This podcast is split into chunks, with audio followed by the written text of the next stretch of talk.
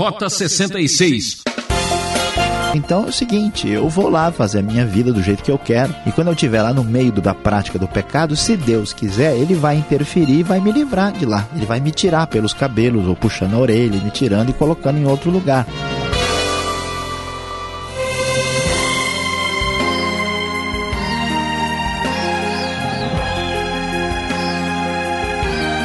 Este é o lugar certo para quem quer aprender de verdade. Rota 66, o caminho para entender os 66 livros da Bíblia, convida você para embarcar nesta aventura.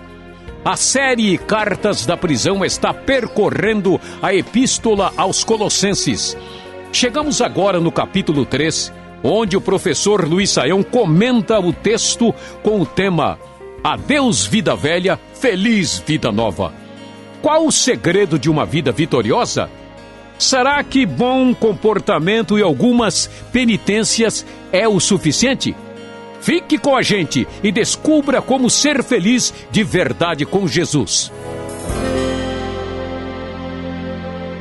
Pois é, prezado ouvinte, não é comemoração de Ano Novo, mas é muito mais especial, muito mais gostoso. Veja o que acontece. Paulo está orientando aqueles cristãos da cidade de Colossos que estavam enfrentando um problema doutrinário, uma confusão com uma heresia estranha, mas Paulo está dando a devida orientação sobre como eles deveriam lidar com a nova vida em Cristo Jesus, que todos recebem quando creem em Cristo de verdade no íntimo do seu coração, recebendo-o como Salvador. Então ele começa no primeiro versículo dizendo: Portanto, já que vocês ressuscitaram com Cristo, procurem as coisas que são do alto, onde Cristo está assentado à direita de Deus. É necessário dar atenção à nova vida houve uma ressurreição espiritual quando a pessoa se converte, quando ela se volta para Cristo, uma nova vida toma conta do seu ser. Portanto, é importante dar a devida atenção a esta nova vida, buscando o que é do alto e não aquilo que está aqui embaixo, buscando aquilo que vem de Cristo. Como se deve fazer isso? Como é que se deve dar atenção a esta feliz vida nova? Mantenha o pensamento nas coisas do alto e não nas coisas terrenas. Você sabe, prezado ouvinte, que tudo que nós alimentamos em nossa vida tem maior espaço e maior força. Portanto, se a nossa mente se o nosso coração estiver nas coisas do alto, certamente seremos cristãos vitoriosos, pois vocês morreram e agora a sua vida está escondida com Cristo em Deus. Então, Paulo vai orientar a igreja sobre esta situação nova de morte e ressurreição. Adeus, vida velha, feliz vida nova. Há uma vida espiritual em Cristo, uma vida de vitória que está em Deus, em Cristo, que deve ser buscada, procurada. Há um, uma necessidade de um desenvolvimento espiritual.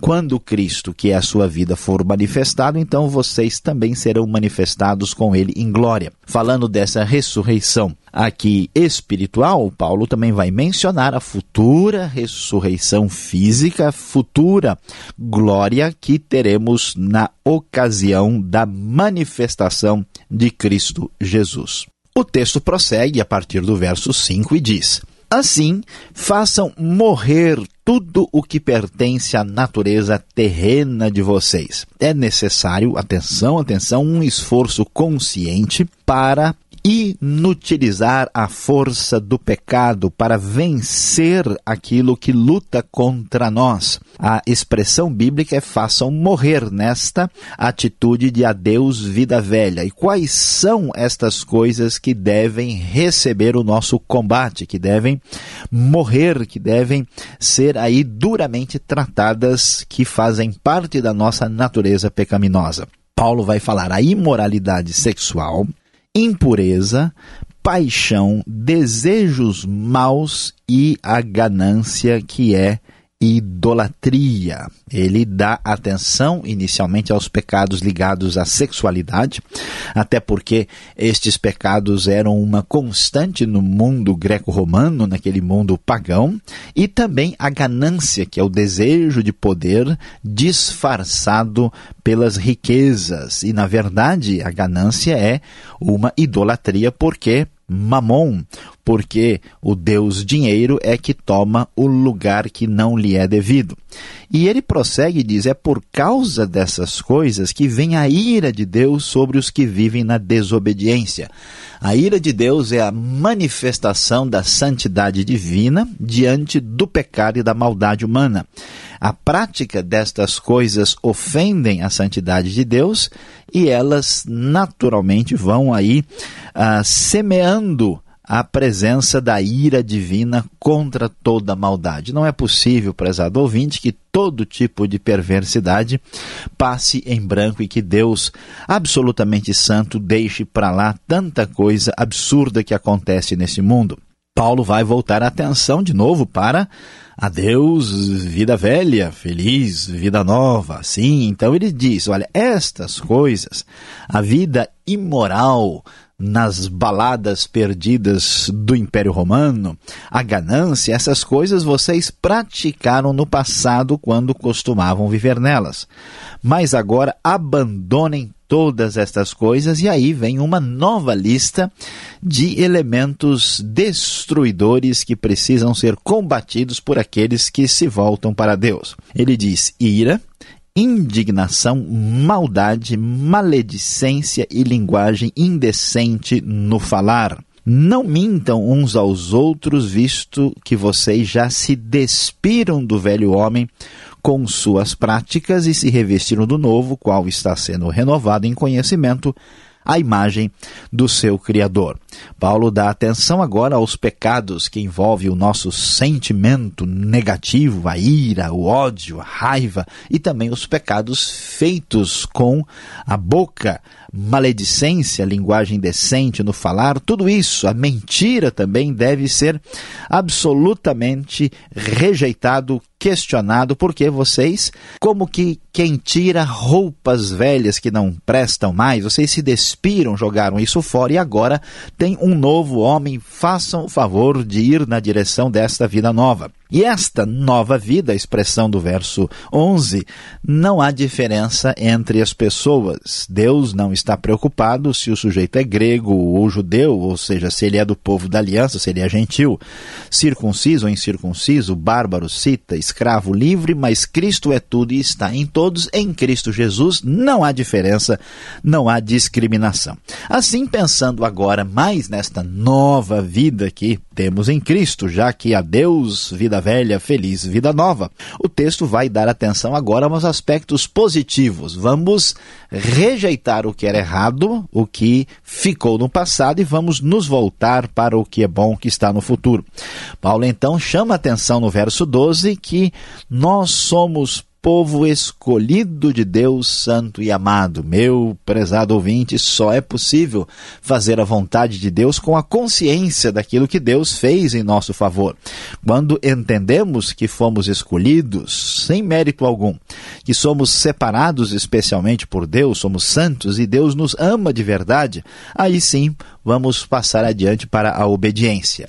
E levando em conta que é necessário tirar, tirar as roupas velhas, é necessário abrir o guarda-roupa e colocar roupas novas nesta nova vida que temos em Cristo. Revistam-se então de que? Profunda compaixão, bondade, humildade, mansidão e paciências. Temos aqui estas virtudes que aparecem no texto sagrado. Compaixão e bondade falam de como devemos agir para com os outros, compaixão profunda para aqueles que estão numa situação pior do que a nossa, e a bondade deve ser distribuída, dada a todos, sem qualquer espécie de avaliação. Mas não vivemos só das nossas ações, mas também das nossas reações. E Paulo diz: olha, na hora de reagir, quando alguém age ou mexe com você, mostre humildade, mansidão e paciência. Estas são as virtudes que devem ser procuradas nesta nova vida. Aqui está o grande segredo que está escondido em Cristo que devemos procurar. Suportem-se uns aos outros e perdoem as queixas que tiverem uns contra os outros.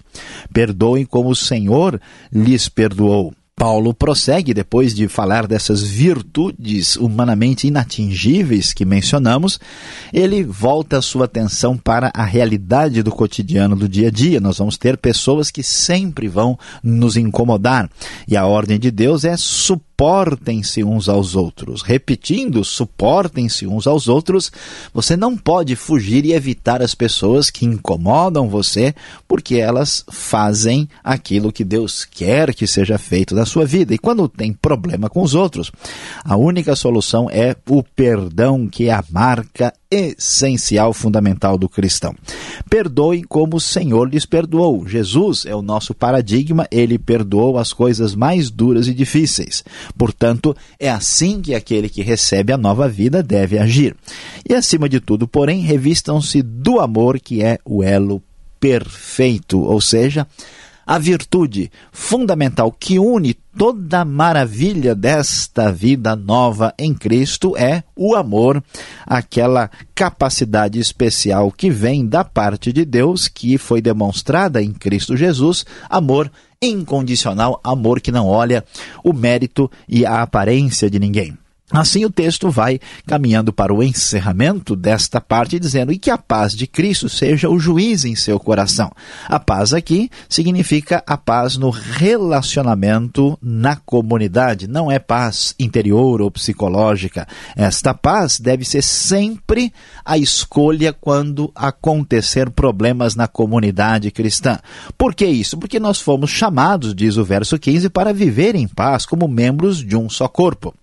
E meus queridos, veja que interessante, Paulo volta a atenção para a frase no final do verso 15: sejam agradecidos. Alguém não estará em paz com os outros quando não estiver em bom relacionamento com Deus, faltando gratidão.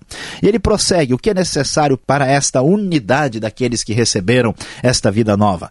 É necessária a palavra de Cristo, que deve habitar ricamente em todos, que devem ensinar, aconselhar-se uns aos outros com sabedoria e também cantar salmos, hinos e cânticos espirituais com gratidão a Deus em seu coração. O ensino e adoração devem marcar a unidade da igreja e, mais uma vez, tudo com gratidão no coração.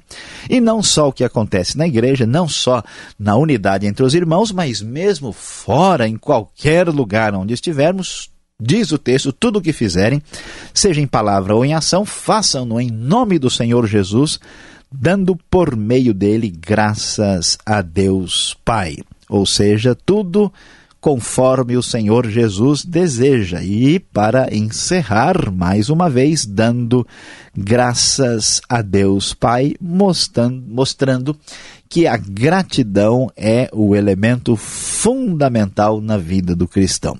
Na hora de dizer adeus, vida velha, feliz vida nova, vamos buscar as virtudes de Cristo Jesus entendendo que nós seremos virtuosos e serviremos a Deus na igreja quando mostrarmos gratidão no nosso coração.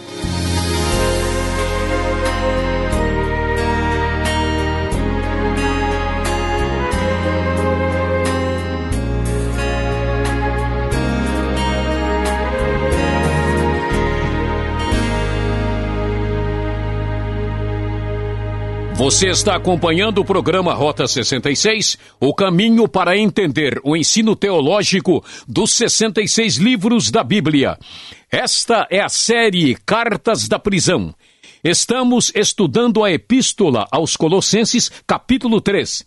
Tema deste estudo: Adeus vida velha, feliz vida nova. Rota 66 tem produção e apresentação de Luiz Saião e Alberto Veríssimo. Na locução, seu amigão Beltrão. Participe escrevendo para o e-mail rota66 arroba transmundial.com.br ou caixa postal 18.113 CEP 04626-970 São Paulo, capital. E continue com a gente. Vem aí as perguntas.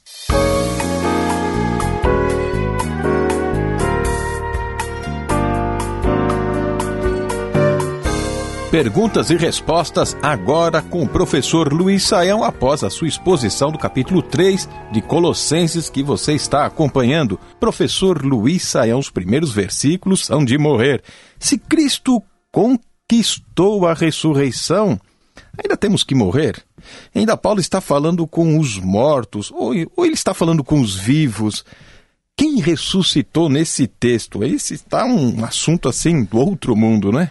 Pois é, vamos nos levantar aqui para tentar é, entender o que está acontecendo. Primeiro, uh, pastor Alberto, veja que uma atenção à questão da tradução, né? Algumas Bíblias mais antigas trazem lá se fostes ressuscitados com Cristo. E, e aqui, sem dúvida, essa não é a melhor tradução da partícula grega. A NVI, nesse ponto, está muito mais clara e diz, já que vocês ressuscitaram com Cristo. Então, isto é uma declaração, essa é uma declaração de que a coisa aconteceu. Agora, a, a ressurreição aqui, claro que não se refere à ressurreição propriamente dita, física, carnal do final dos tempos, porque ela não aconteceu. Então, esta ressurreição aqui é a ressurreição espiritual que acontece quando cremos em Cristo. Então, Paulo está falando com os vivos aqui da terra e não com aqueles que estão no céu e que ressuscitaram espiritualmente. Agora, Cristo conquistou a ressurreição e muita gente pode pensar: escuta, se Cristo venceu a morte, por que é que a gente ainda vai morrer? E aqui a gente tem que entender a coisa direitinho. Cristo venceu a morte, mas a vitória sobre a morte ainda não será plenamente desfrutada enquanto não chegar o final dos tempos, enquanto nós não recebermos a própria ressurreição. A mesma coisa se aplica, por exemplo, em relação às enfermidades. Muita gente imagina, olha, bom, Cristo venceu as doenças, então eu nunca mais vou ficar doente. E isso é claro que não é verdade, porque enquanto o seu corpo não for o corpo da ressurreição, você estará sujeito a doenças, assim como Timóteo ficou eh, exposto ao problema de doença no estômago. A mesma coisa o pecado. Você não está livre do pecado. Você não é uma pessoa perfeita. Você foi salvo da condenação do pecado, mas ainda terá que lutar contra o pecado. Desta mesma forma, deve se entender também a vitória da própria ressurreição. É, professor, entender a teologia de Paulo requer um exercício a mais. Ele diz aqui: fazer morrer o que é da natureza terrena. O que significa esta frase?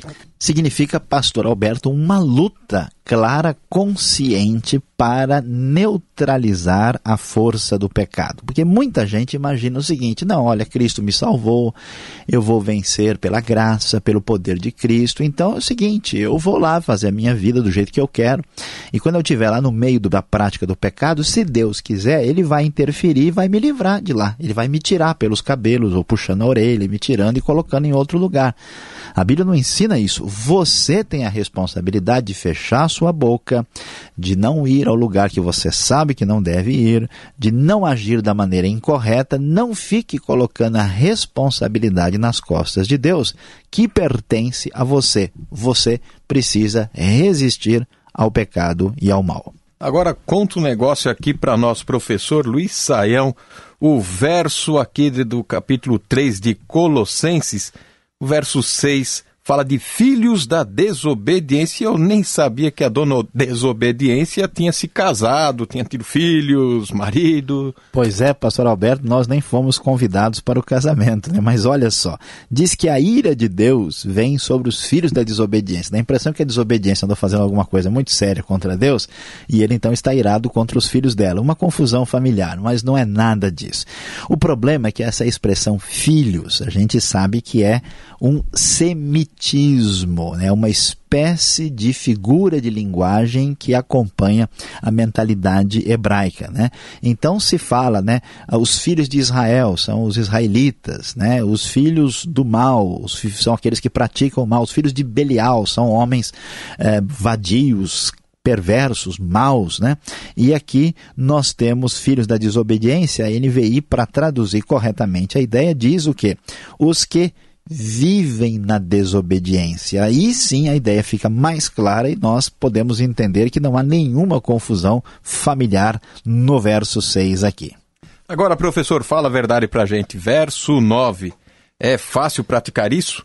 Mentir sempre é pecado? Você quer que eu fale a verdade mesmo? Como é que eu vou responder essa questão aqui? Pastor Alberto, verso 9 diz claramente: Não mintam uns aos outros, visto que vocês se despiram do velho homem. Por que, que a mentira é um negócio tão sério? Né? Porque uma vez que você pega uma pessoa na mentira, claramente, você não consegue mais confiar naquela pessoa. E não dá para ter unidade na igreja, no meio do povo de Cristo, se as pessoas estiverem enganando umas às outras. Então a mentira é algo extremamente sério e grave, deve ser rejeitada e deve ser taxada claramente como pecaminosa. Agora, é claro, você fez uma pergunta complicada: será que mentir sempre é pecado? De modo geral, podemos dizer que sim.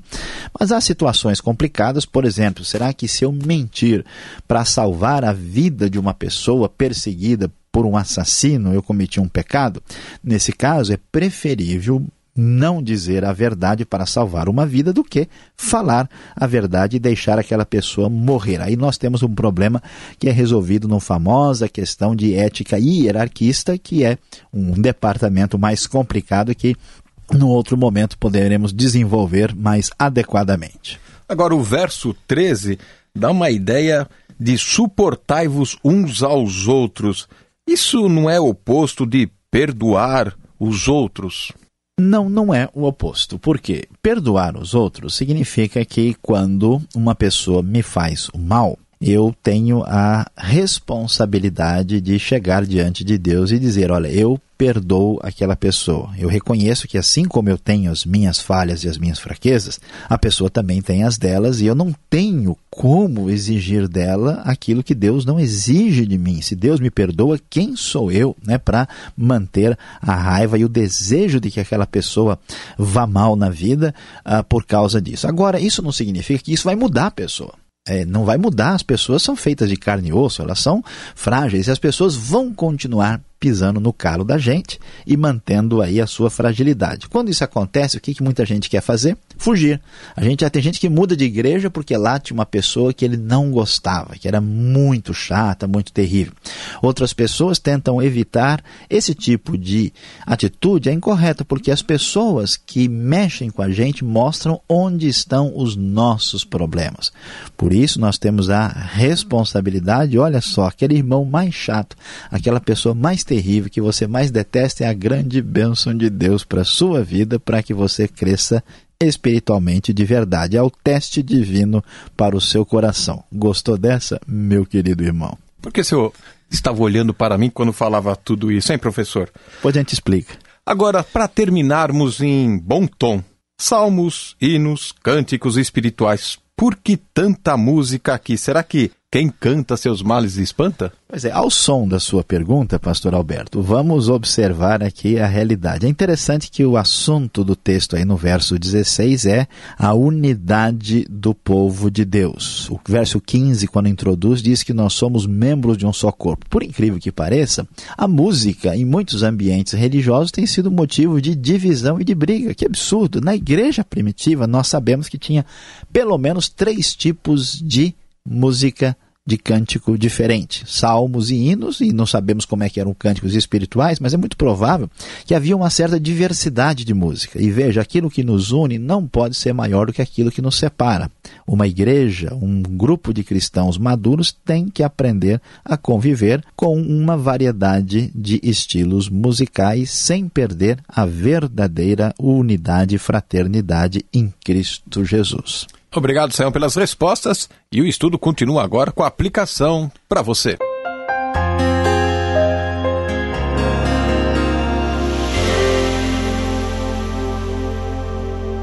No Rota 66 de hoje, nós estudamos a primeira parte do capítulo 3 da carta de Paulo aos Colossenses.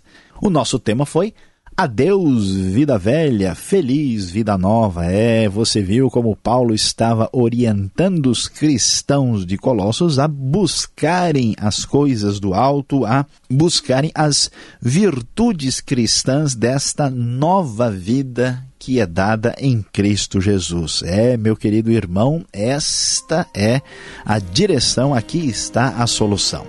E pensando sobre isso, o que, que realmente é a marca, a essência desta nova vida em Cristo Jesus? Preste bem atenção, porque aí vai a nossa aplicação. O segredo da nova vida dada por Deus ao cristão está absolutamente ligado a nossa capacidade de perdão e a gratidão a Deus no fundo do coração.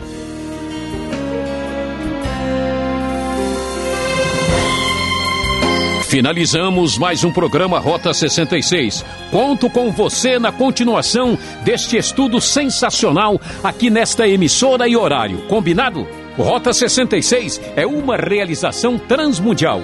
Acesse o site transmundial.com.br e fique com a paz do Senhor. Tchau.